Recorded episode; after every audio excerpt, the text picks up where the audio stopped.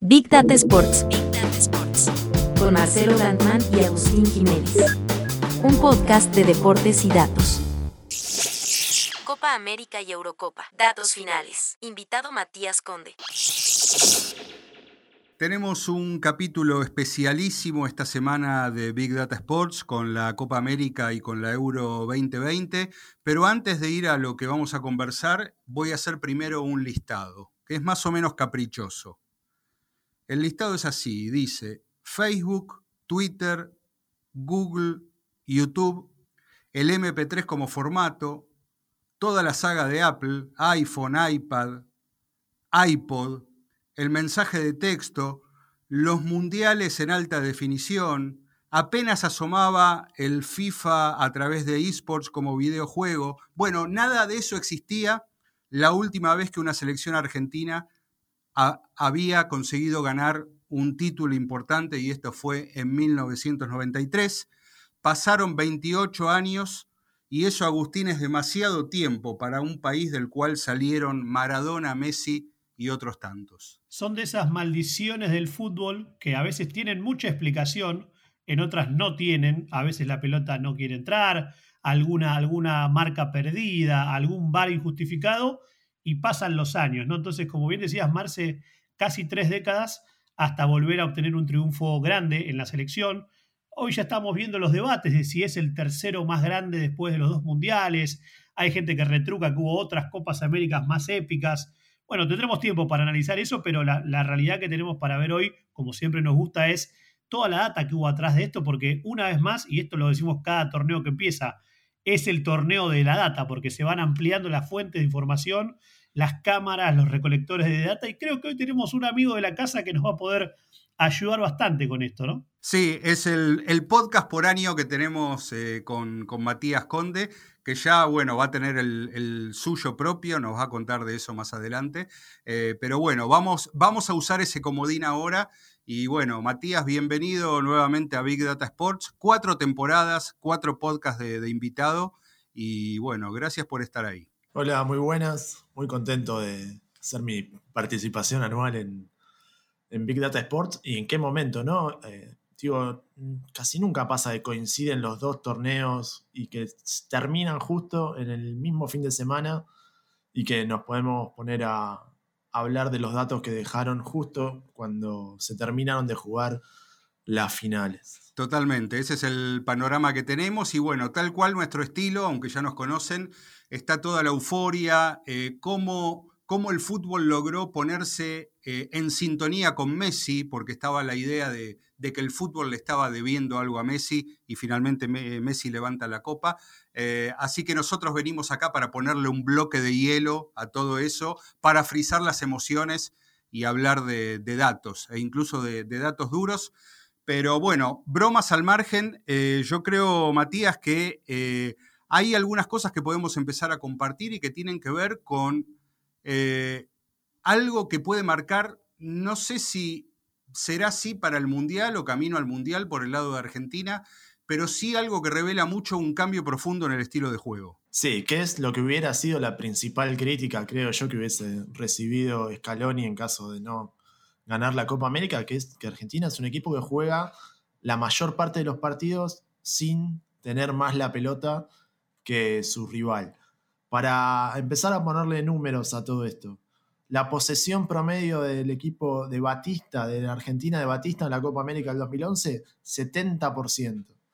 La de Martino en las dos Copas Américas, entre el 61 y el 62%. La posesión de las dos Copas Américas dirigidas por Scaloni, 48%. Si sacamos el partido con Bolivia, ese promedio es marcadamente más bajo porque ese día Argentina tuvo la pelota casi el 70%. Hay otra idea, hay otra manera de tener la pelota, hay otra manera de eh, plantarse con respecto a la tenencia que eh, dio resultado porque Argentina salió campeón, pero que no coincide, digamos, con lo que se supone que debería ser en esa eh, nunca del todo probada nuestra criolla de tenencia de balón, de estilo de juego, que hoy por hoy Argentina eh, realiza de otra manera, de otra forma. Yo continúo esa línea de lo que dice Mati, con que el debate futbolero, me alejo un segundo de los datos para volver, tenía eso. Mucha gente decía, estoy viendo un equipo del fútbol argentino, el Falcione de Independiente, pero con goles, que hace algo para atacar y después es replegar, no me importa la pelota y vamos a, correr y a luchar a ver si logramos mantenernos. El, más allá después de gustos, la pregunta que yo también tengo para, para Mati, para, obviamente también para vos, Marce, es dejando de lado los gustos, si podemos enfocarnos en la efectividad. Porque una de las cosas que se veían fue que Argentina en todos los partidos golpeó primero, o sea, logró meter el primer gol de, cada uno de estos encuentros y eso automáticamente le activaba el plan maestro, ¿no? Ahora, la pregunta que queda, que no, no tendremos respuestas hasta que suceda, es qué pasa cuando sea al revés, ¿no? Exactamente, porque Argentina nunca estuvo abajo en el marcador en la Copa América, pero en cuanto el partido iba empatando, el equipo de Scaloni sí tenía más la pelota que su rival, cerca del 60% de, de posesión, quitando el partido con, Bolivia que nos sesga un poco los, los números promedios. Y eh, una vez que se pone en ventaja, esa posesión tiende a, bajar cerca del 40%. Esta lógica de cederle la pelota al rival es la norma no solo para Argentina, tampoco es cuestión de caerle a, eh, a, este, a este equipo en particular, sino para todas las selecciones de la Copa América y también de la, de la Euro, digamos, es algo que pasa habitualmente en el fútbol actual, es el equipo que se pone en ventaja, cede la, mayormente la tenencia de pelota, salvo los grandes equipos de las top 5 ligas europeas o algún equipo particular en, en ligas de Latinoamérica, algún equipo muy fuerte, pero eh, hoy por hoy pasa esto, es una situación que, se da y que eh, es, lógica también, porque son muy pocos los partidos que se dieron vuelta. En la Copa América fueron el de Bolivia y Paraguay, el partido por el tercer puesto, y Brasil le dio vuelta a un partido muy polémico a, Colombia, pero fíjense que casi no hubo eh, resultados cambiantes. Entonces es lógico que si hay algún equipo que consigue la ventaja, eh, el otro deba tomar sí o sí la iniciativa y ahí haya una pérdida en la tenencia. Sí, seguramente hay que revisar partido por partido para ver qué es lo que sucede exactamente, pero lo que nos interesa es justamente esto último que vos decías, Matías, eh, la, tendencia. Y, hablando de justamente de tendencias, vamos a empezar a, personalizar algunas cuestiones del seleccionado argentino que, fue campeón en Brasil.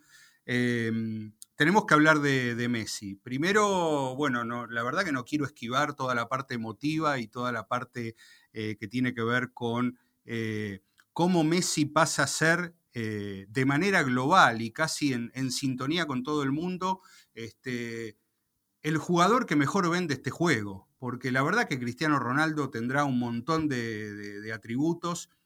No, no no quiero comparar, eh, no quiero hablar de Cristiano Ronaldo justo cuando Messi acaba de salir campeón, pero bueno, son, son los dos grandes goleadores de, este siglo, son dos dominadores de, la escena, pero la, sensación de compensación global que hubo cuando, cuando Messi termina el partido, se arrodilla eh, y, van todos sus compañeros a, abrazarlo, a levantarlo, y notar cómo distintos medios de todas partes del mundo y cuentas de Twitter, todos estábamos viendo lo mismo, ¿no? Eh, quiere decir que ahí estaba, estaba pasando algo. Pero también pasó algo con, el propio Messi dentro del campeonato, eh, porque Messi estuvo jugando toda la Copa América de una manera y la final la jugó de, otra. Eh, yo me hice eco de, una idea que, vimos con, con, Matías, que le pertenece a, a un analista que se llama John Mueller, que definió a este Messi de la Copa América como una especie de mariscal de campo, como una especie de eh, quarterback de, la NFL, diciendo que estaba ocupando una posición distinta a la que, a la que ocupaba siempre, de un modo contraintuitivo también, cuando todo el equipo argentino sale en esa transición ofensiva y empiezan a, retroceder los defensores rivales, Messi también va para atrás y, y empieza a jugar de lanzador algo parecido a lo que hizo Harry Kane en, el comienzo de la final eh, e incluso como estuvo jugando eh, Harry Kane. Pero a mí me da la impresión que Messi jugó distinta la, final, que volvió a ser un poco más el jugador de antes y no el jugador de la Copa América. Sí, a ver, Messi estuvo muy involucrado en el sistema de juego del equipo argentino a lo largo de toda la, la Copa América. De las ocho combinaciones de pases más habituales entre jugadores argentinos, en la Copa hay siete que tienen a Messi eh, como protagonista. y la más habitual fue Messi de Paul, de Paul Messi, que es una gran noticia para el equipo argentino. Para que te des una idea, en la Copa del 2007, eh, cuando Argentina llega a la final y pierde con Brasil, la combinación más habitual de Riquelme era Heinze. ¿Sí? Eso es, digo, no, no eso, eso no explica todo, obviamente, pero siempre es una buena noticia que eh, esa conexión sea más adelante en la, en la cancha. Después, ayer el, el protagonista del partido emocional fue Messi, el protagonista del partido en la práctica fue De Paul, que, eh, digamos, invirtió los roles, le puso el mismo pase que Messi le dio contra Ecuador, se lo puso al final del partido, insólitamente Messi erró la chance de mayor probabilidad de gol que tuvo Argentina en el segundo tiempo y eh, qué hubiera pasado si Argentina no terminaba ganando el partido. Sumo algo, Mati, a lo, a lo que decías, que a mí me sorprendió bastante, que creo que hacía rato no pasaba, eh, de que Messi gane tantos de los títulos individuales dentro del torneo, ¿no? Eh, o sea, de, de, todo lo que es, de todas las estadísticas que se medían, a mí me llamó la atención que él terminó como líder tanto en goles como en asistencias, también en chances creadas con 21, pateó 8 tiros libres directos, 2 goles de tiro libre, líder en remates al arco con 11, líder en remates totales con 28. Bueno, estuvo como realmente, como decía Marce, tal vez una participación de líder en toda la copa y en la final tal vez por todos estos factores emocionales, el rival, el cansancio, también se, se llegó a escuchar a Scaloni decir que Messi estuvo arrastrando algún problema en los isquiotibiales.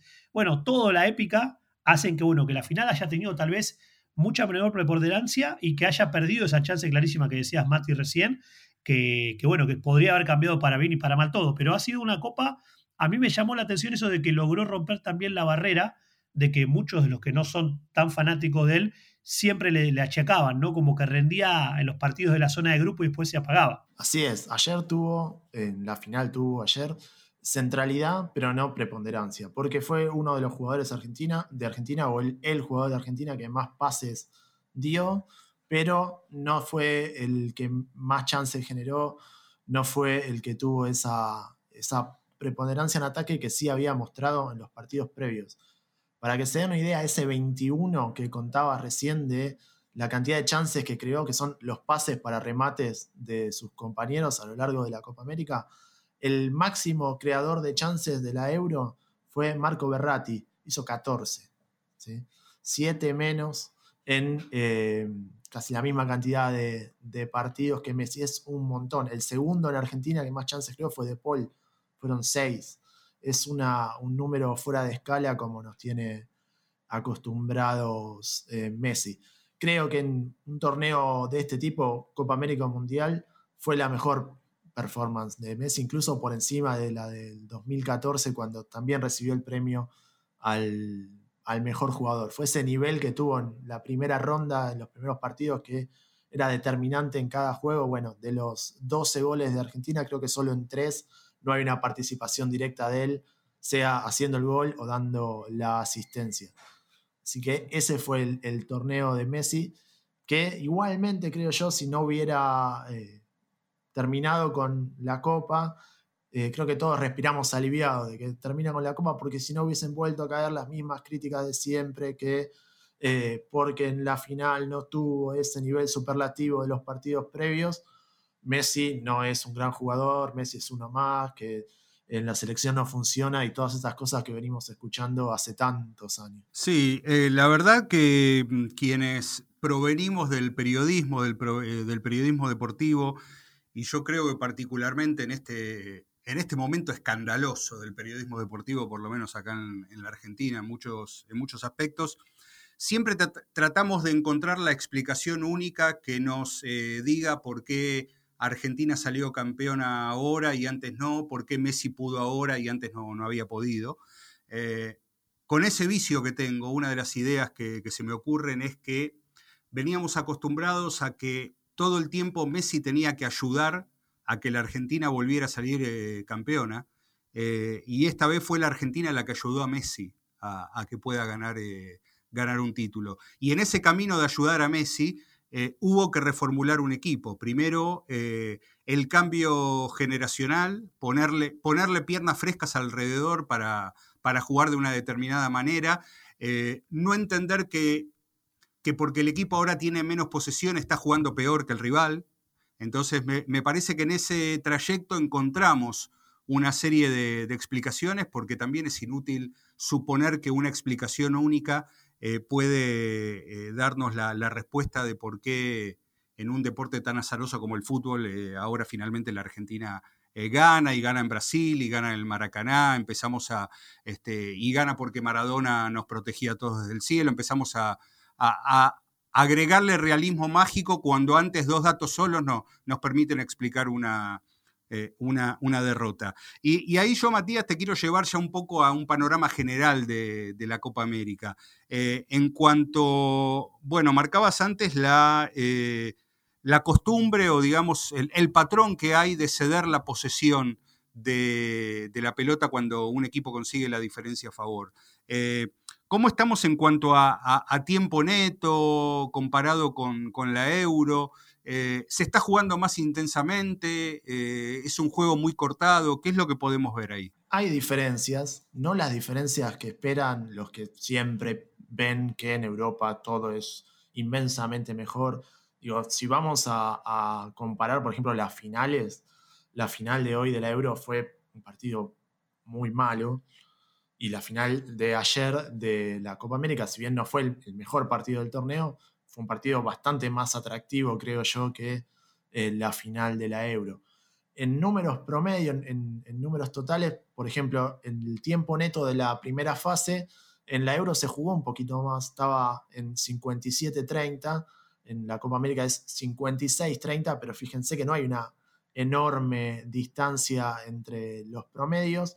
Después, con tomando ya la, la fase de playoff, yendo ya a porcentajes, porque en, Europa se jugó con, con, alargue y acá no, el tiempo neto sobre el tiempo total de juego de la Copa América fue del 55% y en la Eurocopa fue del 60%. O sea, en promedio se juega un poco más en, Europa y también hay eh, mayor cantidad de pases por partido, hay eh, un poco más de remates también, pero insisto, con diferencias menores que en torneos cortos, que no llegan a, sobre todo la Copa América, no llega, son 28 partidos, no llega a tener una gran base estadística, eh, no permiten sacar conclusiones eh, tan absolutas como a veces se pretende también desde un sector del, periodismo que eh, supone que es el, se ven las dos posturas, o el fútbol europeo es lo mejor y en Latinoamérica no existe y no sirve,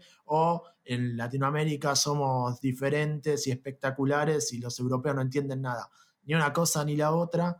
Hay algunas eh, cuestiones para copiar de la euro, de la dinámica de los equipos, de la continuidad del juego, del tiempo, del menor tiempo que se perdió en el bar, pero eh, hay que tener esta foto de que las distancias no son tan grandes como, como se supone. Creo que lo más, eh, la, mayor distancia se da en esto de la cantidad de pases. En Copa América fue Chile el equipo que más pases intentó cada 90 minutos, 520. Eso lo colocaría en el sexto lugar en la Eurocopa que tiene España con 721. España tuvo ese partido inicial con Suecia que hizo más del 80% de posesión y un poco también sesga el análisis, pero tenés Alemania con 630, Bélgica con 574. Eh, ahí hay una, diferencia mayor que es, hay un mayor ritmo en los pases en el, juego en Europa del que hubo en la Copa América. Y también eh, tenemos temas respecto a la efectividad. En cuanto a pases es muy pareja, 84% de efectividad en pases Copa América, 84.1 en la Euro, pero en eh, nuestra región casi el 38% de los remates van al arco, mientras que en la Euro eso baja a un 33%. Parece que hay eh, un poco más de precisión o quizás un poco más de libertad para terminar las jugadas en, en Copa América que lo que hubo en la Euro. Más allá de eso, son números generales, hay mucha diferencia entre equipos, pero creo que hay algo que tienen en común ambas competencias, que es la paridad que se mostró. Creo que nunca vimos torneos tan parejos respecto al nivel de las selecciones.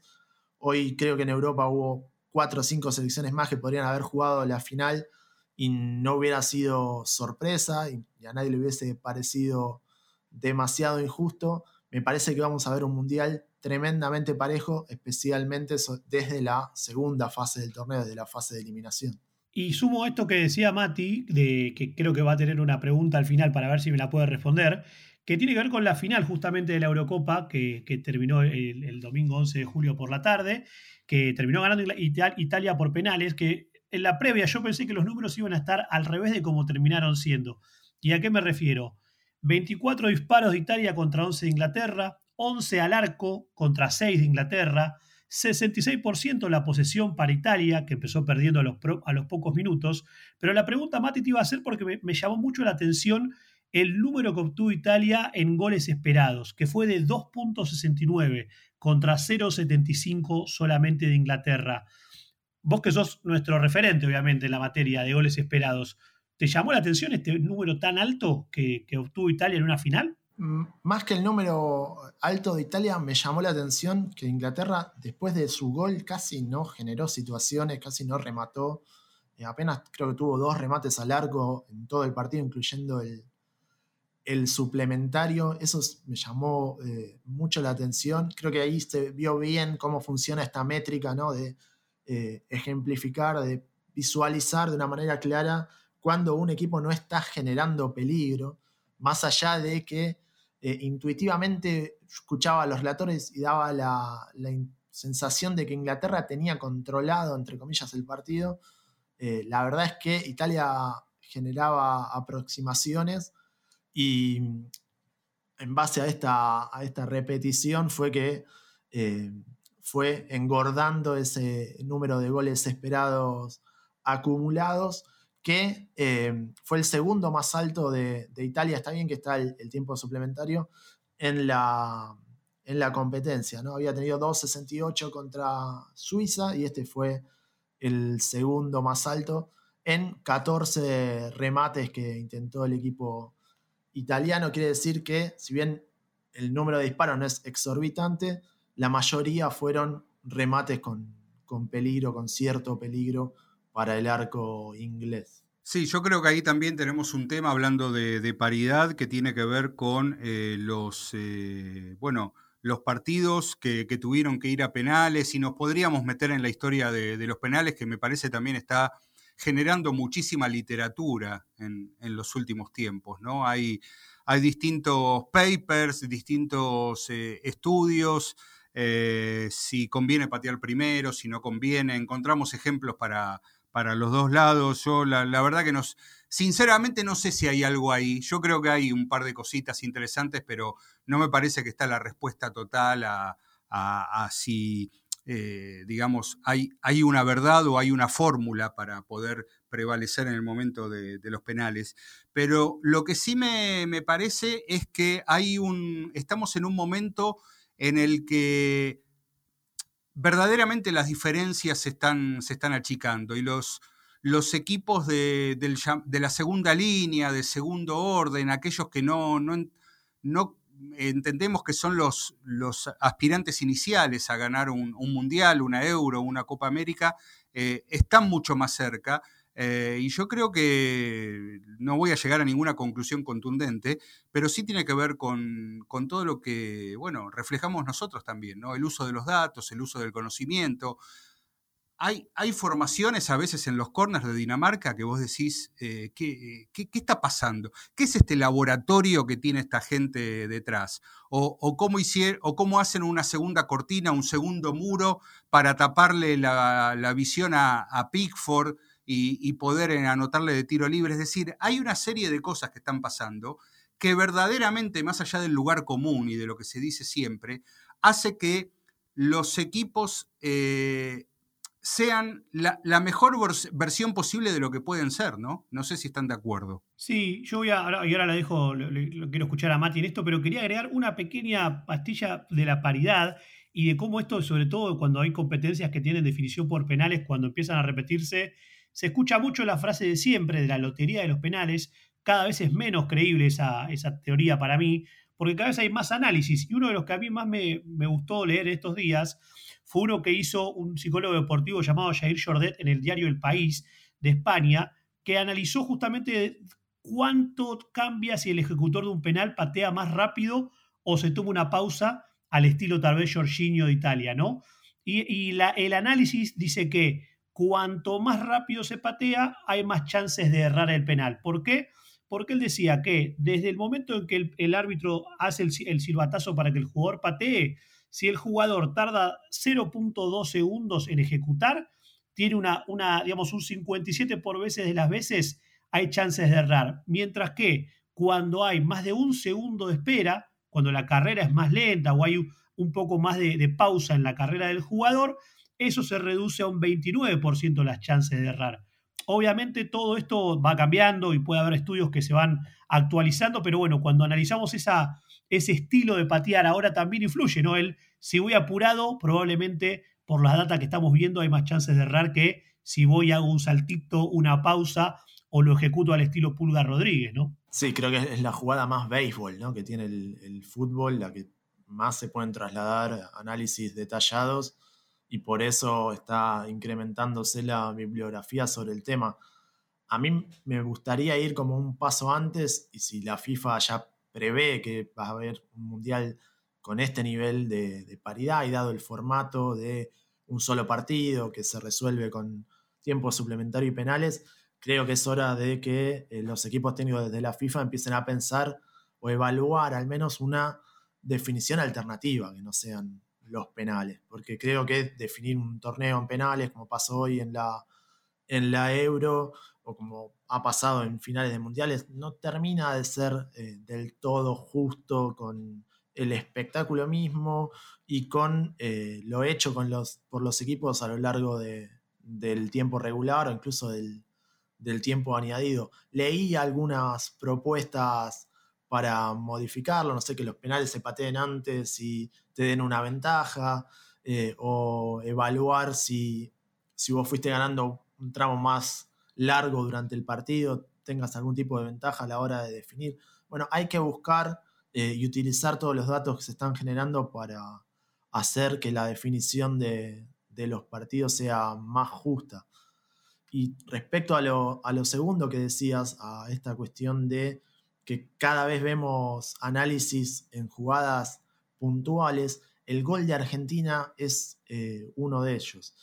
Hoy hablaba con un periodista de ESPN, Roberto Aboyán, que eh, encontró a lo largo, viendo los videos del partido y las declaraciones post partido de, Di María, que Argentina ensaya la misma jugada tres veces antes de hacerla, como si fuera eh, la mano de knockout que un boxeador practica durante la semana sabiendo el punto débil del rival. Las dos primeras no sale, va el pase en cruzado, Di María pica y eh, lo interceptan o el, jugador no, no, ejecuta bien el pase, pero en la tercera hay un pequeño fallo del defensor brasileño, es donde se da el gol. Y lo primero que cuenta Di María es que lo habían, lo habían hecho, eh, y que estaba practicada, estaba en una jugada de diseño.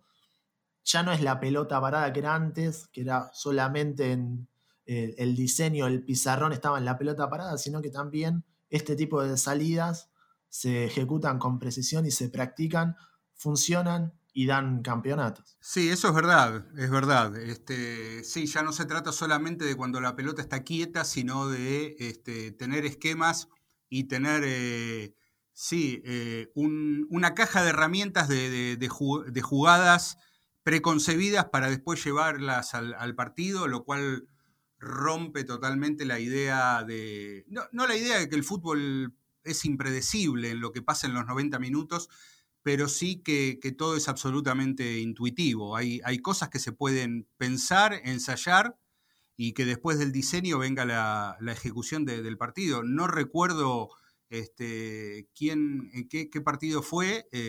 me dio mucha risa porque justamente fue en la Euro, justamente el, comentarista decía que, eso no servía para nada, pero uno de los equipos que, que, iba perdiendo cuando empieza el segundo tiempo, ah, República Checa fue, salen con una jugada de rugby directamente. El movimiento en el segundo tiempo es una jugada de, rugby y estaban perdiendo 1 a 0 y a los dos minutos del segundo tiempo ya habían generado dos jugadas de peligro eh, muy claras que, este, bueno, intuitivamente hacían pensar que esa jugada preparada no, podía servir para, para, nada. Por eso decía que me parece que estamos en, un momento fascinante donde se advierte que, hay distintas formas de conocimiento que están eh, enriqueciendo al, fútbol. Eh, y bueno, después quedará el debate de, si esto lo hace mejor, lo hace peor, si, si preferimos ver un partido donde tenemos la suposición de, que todo lo que pasa tiene que ver con las ocurrencias de, los jugadores en ese momento, pero bueno, mucho, mucho más contra eso no, podemos hacer. Eh, ¿qué, ¿qué, otros datos te quedan ahí sueltos, Matías, como para, este, contribuir. Yo, yo, tengo uno, pero no es tan, tanto del juego.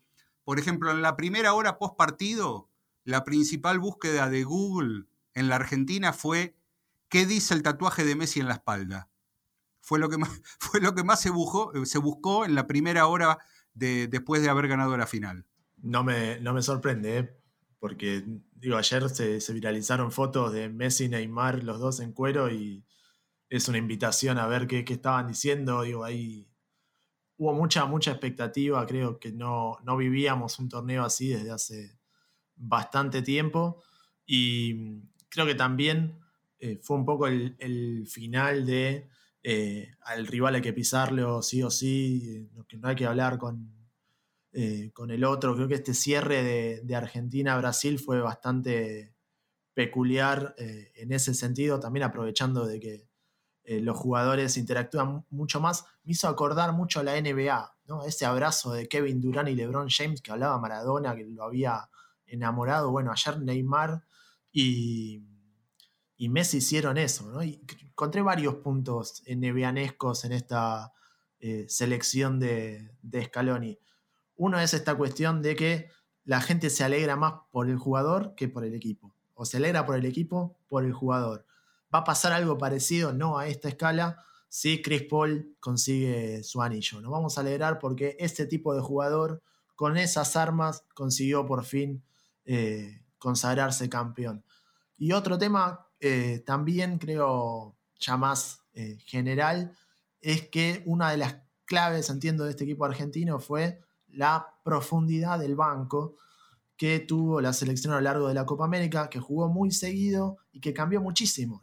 Casi no se habla de que hubo cinco cambios para la final que introdujo Scaloni, porque los cinco cambios funcionaron y porque fueron variantes que ya se habían probado, quizás ayudado por esta fase regular más de emparejamiento que de competencia, también típica de un formato de un deporte como el básquet o como el vóley, que tienen esa fase que luego arrastran puntos. Bueno, quizás también hay algo ahí en el formato que eh, la FIFA pueda copiar para hacer más justo el desarrollo del torneo. Sí, hubo una muy buena gestión del recurso humano y me parece que también con cierta inteligencia, sobre todo en la final, porque no sé, no hablamos de esto, pero no sé cómo lo vieron puntualmente cada uno de ustedes, pero yo vi una final muy, no, no quiero decir que fue un partido violento porque no llegó a serlo, pero sí una final de mucha pierna fuerte, de, jugar al filo del reglamento constantemente,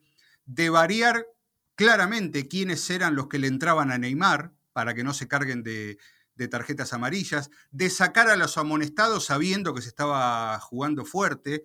Eh, puede variar alguna estadística, pero yo tengo 19 infracciones de Argentina y 22 de Brasil y para mí se hizo evidente ese partido de, jugarlo fuerte, de meter, de, no dejar progresar a Brasil y en ese sentido de no llevar al, al, fútbol a una situación que no nos gusta y que sea descalificable, mantenerlo en un límite donde claramente se veía que este, que la intensidad física estaba presente, ¿no? Sí, a mí me hizo acordar mucho a, partidos de otra época, ¿sí? Donde era todo mucho más físico, donde tal vez no había tanto talento en, ambos lados y se, luchaba mucho más.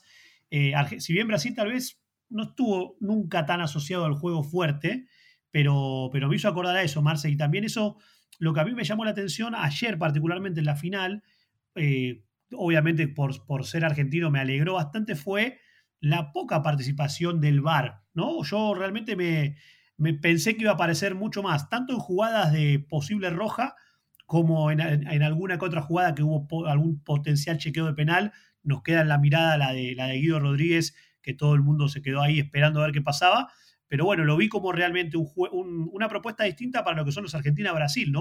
O sea, creo que, fue realmente algo que no esperábamos. Bueno, pero el, perdón Matías, el, el agarrón de camiseta de Montiel lo vimos todos, ¿no? Menos mal. Sí. Fue un partido con muy poca, muy poco juego dentro de las áreas, de los de menos toques dentro del área de la Copa América y eh, segundo o tercero con más falta. El partido, creo que la, la, batalla de la Copa América fue Colombia-Argentina y hubo 47 faltas, 27 del equipo colombiano ese sí fue un partido de Copa Libertadores de los 60. Me parece que eh, eso también hace al, espectáculo de alguna manera.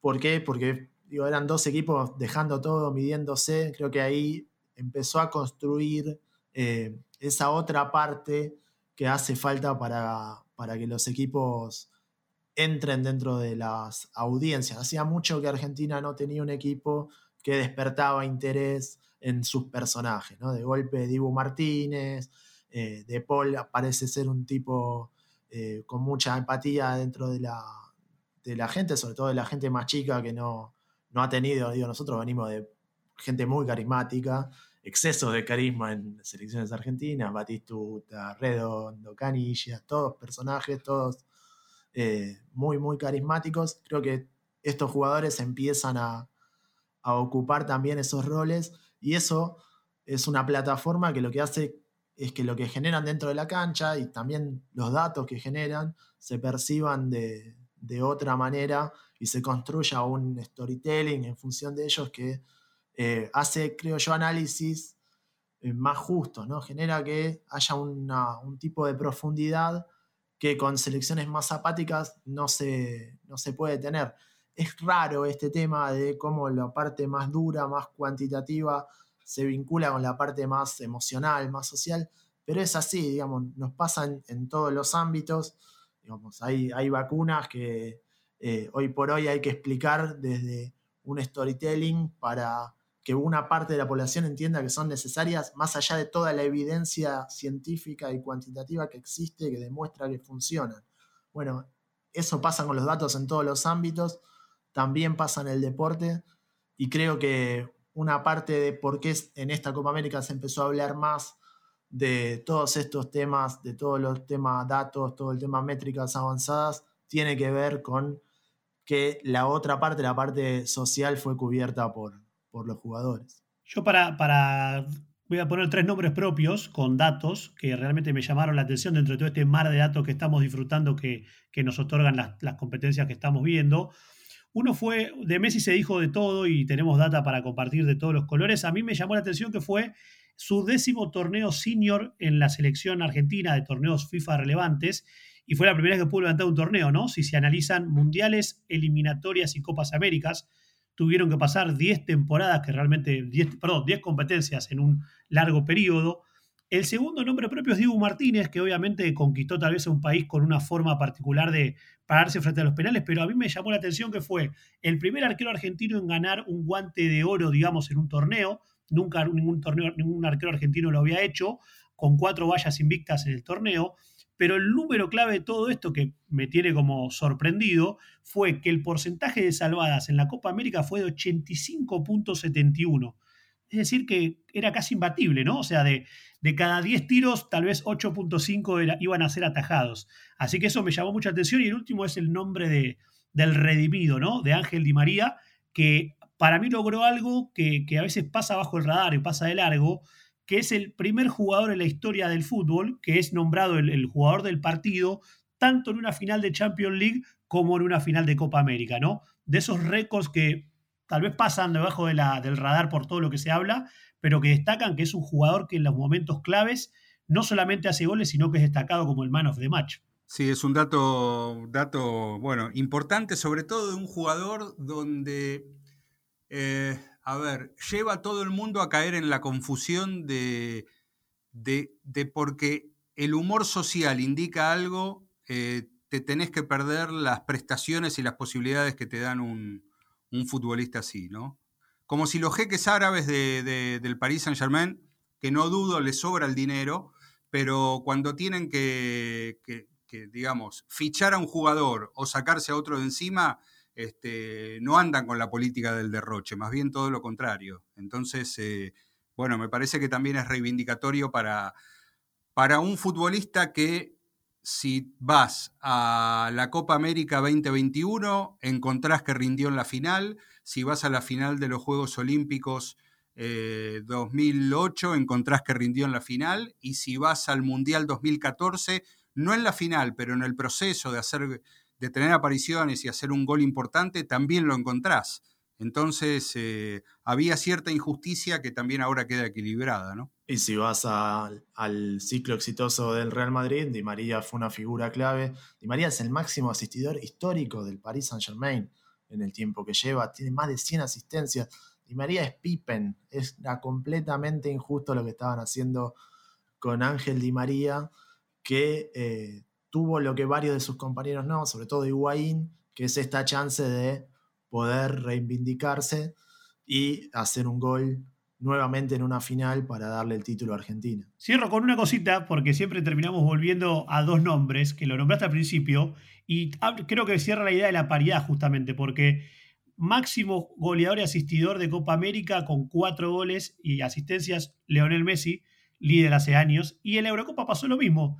El máximo referente terminó siendo Cristiano Ronaldo con cinco goles y una asistencia. O sea, las dos leyendas que vienen copando el fútbol hace 15 años, con los números, también vuelven a mostrar la paridad que hubo entre estos dos torneos con todo lo que analizamos, que bueno, podríamos quedarnos horas viendo más data porque por suerte hay mucha. Sí, sí, sí. También eh, creo yo la, la, euro merecería también una mirada más, más profunda, quizás. Eh, no se pueden creer la cantidad de equipos que vimos jugar eh, muy bien, la cantidad de futbolistas que vimos jugar excelentemente y después te pones a repasar y, se quedaron en el camino muy temprano, ¿no? Este, estábamos maravillados con cosas de, Francia, bueno, cosas de, Bélgica, pasajes de Portugal y, bueno, el, fútbol en algún momento se hace un embudo y, pasan pocos por ese embudo, pasan los que tienen que, pasar.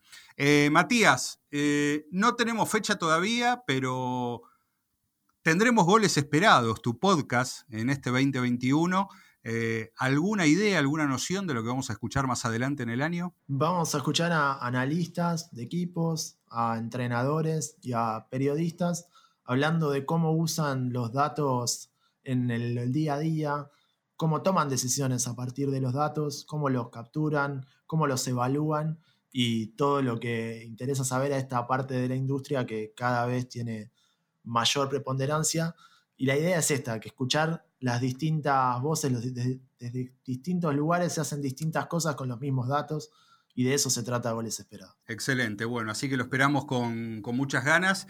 Y si les parece para el cierre, bueno, tengo el datazo, pero los voy a sacar de clima total, eh, porque también tuvimos Wimbledon el fin de semana y no es cualquier Wimbledon y no está pasando cualquier cosa acá. Un fin de, un fin de semana de muchos números, ¿no, Marce? Totales, totales. Eh, ustedes saben que el tenis es un deporte que no lo podés eh, encapsular en, una sola métrica o en un solo valor. ¿Quién ganó más torneos de Grand Slam? Eh, ¿Quién prevalece en un head-to-head? ¿Quién es el mayor ganador de Master 1000? El que más semanas estuvo número uno, el que más veces estuvo número uno por superficie lo tenés discriminado, el que es bueno en césped no lo es en, polvo de ladrillo. Bueno, es muy difícil em, poder definir en, un par de datos eso, pero lo que tenemos coincidencia es que tenemos a los tres jugadores que están rompiendo todos los récords del tenis activos en este momento. Más allá de que Federer está en el cierre ya de, su carrera al, borde de los 40 años, pero aquellos que rompieron todos los instrumentos de medición siguen jugando al tenis y uno de ellos es Novak Djokovic. Eh, tenemos a Novak Djokovic que ganó Wimbledon este fin de semana pasado. Eh, es el sexto Wimbledon en su carrera, el tercero consecutivo, 2018-2019. Eh, en 2020 no hubo por la pandemia, fue uno de los pocos campeonatos que canceló totalmente, el único de Grand Slam. Volvió a ganar este año. En 2021 ya ganó Australia, ganó Roland Garros, ganó Wimbledon, va a ir a los Juegos Olímpicos, va a buscar ganar también el US Open y con este Wimbledon igualó los 20 Grand Slam que ya habían ganado Federer y Nadal. ¿Dónde hay un número que diferencia a Novak Djokovic de todo esto? Bueno, Djokovic está solo en la cantidad de títulos ganados de Grand Slam pasado los 30 años. Lo cual no es un detalle menor porque ya tiene 34, eh, un poquito más tiene eh, Nadal, Federer está en los 40. Quiere decir que todavía el techo de cristal no le aparece a, Djokovic. Pero desde que, desde que cumplió 30 años ya ganó 8 títulos de Grand Slam. Rafael Nadal ganó 6 y Federer ganó 4. Para tener un parámetros con otros, Agassi había ganado dos títulos de Grand Slam eh, después de los 30, Babrin había ganado eh, solamente dos títulos, y después ya nos vamos a jugadores de, viejas épocas. El datazo entonces indica que Novak Djokovic está en tren de sacarle ventaja a los dos competidores de, esta época, lo que nos puede llevar a la conclusión de que a lo mejor estábamos leyendo mal el mapa del tenis y que tenemos que empezar a verlo desde Djokovic, no desde Nadal y Federer, pero bueno, es una historia con final abierto todavía. Y puede generar una palabra hermosa que es el Golden Slam, si llega a ganar los Juegos Olímpicos, que es ganar los cuatro grandes del año y los Juegos Olímpicos, que creo que solamente lo logró Steffi Graf, así que sería la frutilla del postre para la era de Nole, ¿no? Voy a estar en primera fila con Pochoclo para ver si eso sucede. Veo, veo. Una cosa maravillosa. ¿En dónde? En Flow. ¿Y vos qué ves? Flow es para vos. Más información en flow.com.ar. Big Data Sports, un podcast de deportes y datos. Hasta el próximo episodio.